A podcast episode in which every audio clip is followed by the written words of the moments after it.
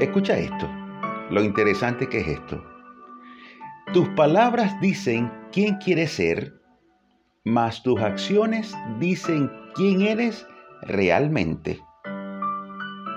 O sea, dicho de otra manera, una cosa es lo que decimos y otra cosa es lo que hacemos.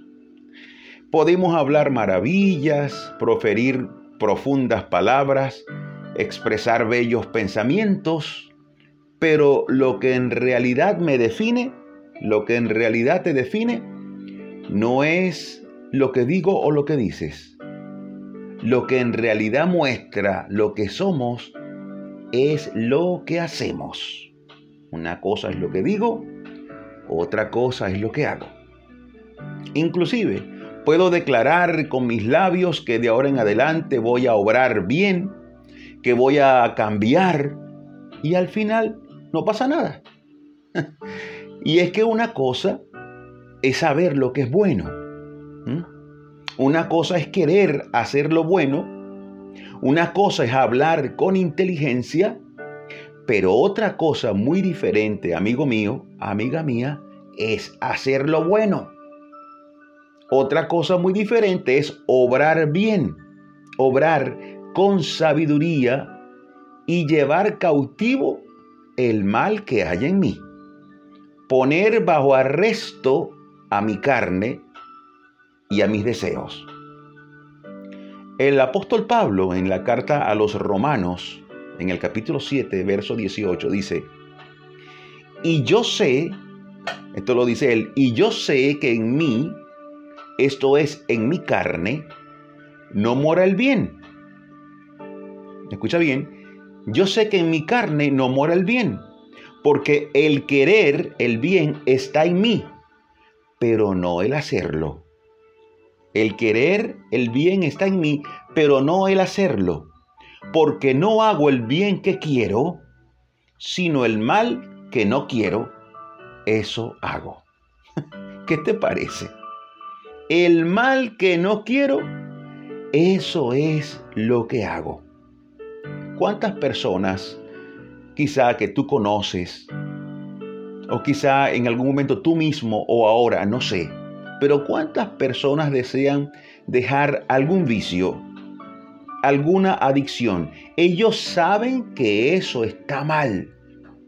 Desean dejarlo porque saben que está destruyendo su familia, a su gente, y no puede.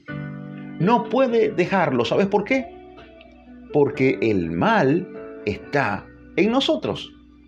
Y el mismo apóstol Pablo termina el capítulo 7 de Romanos diciendo, gracias a Jesucristo, gracias a que ahora vivo en Él, a que ahora bebo de su santidad y de su gracia, Gracias a eso puedo obrar bien, no por mí, sino por Él. No puedo hacerlo porque yo me dispongo, puedo hacerlo porque Cristo está en mí. Precioso. Miserable de mí, dice el apóstol en Romanos 7:24. Miserable de mí, ¿quién me librará de este cuerpo de muerte? Y añade, gracias doy a Dios por Jesucristo nuestro Señor.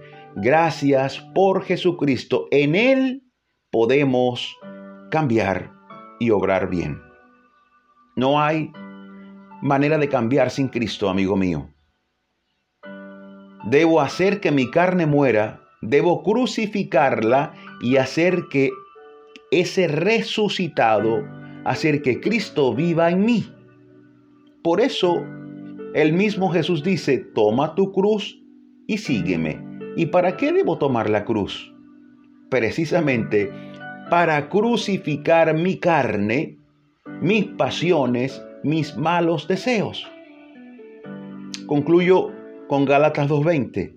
Dice el apóstol, con Cristo estoy juntamente crucificado. ¿Mm? Juntamente crucificado.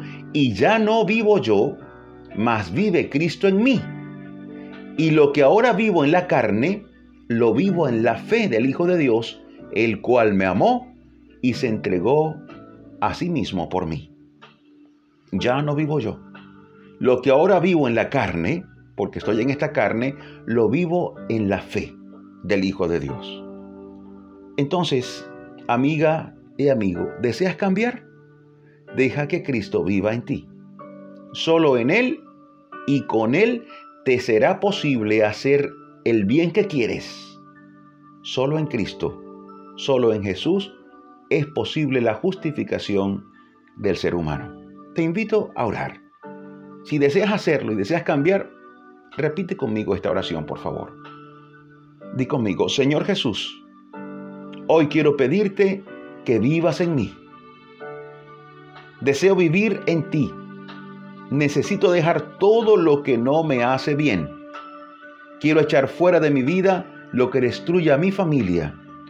Todo lo que no te agrada, declaro que tampoco me agrada.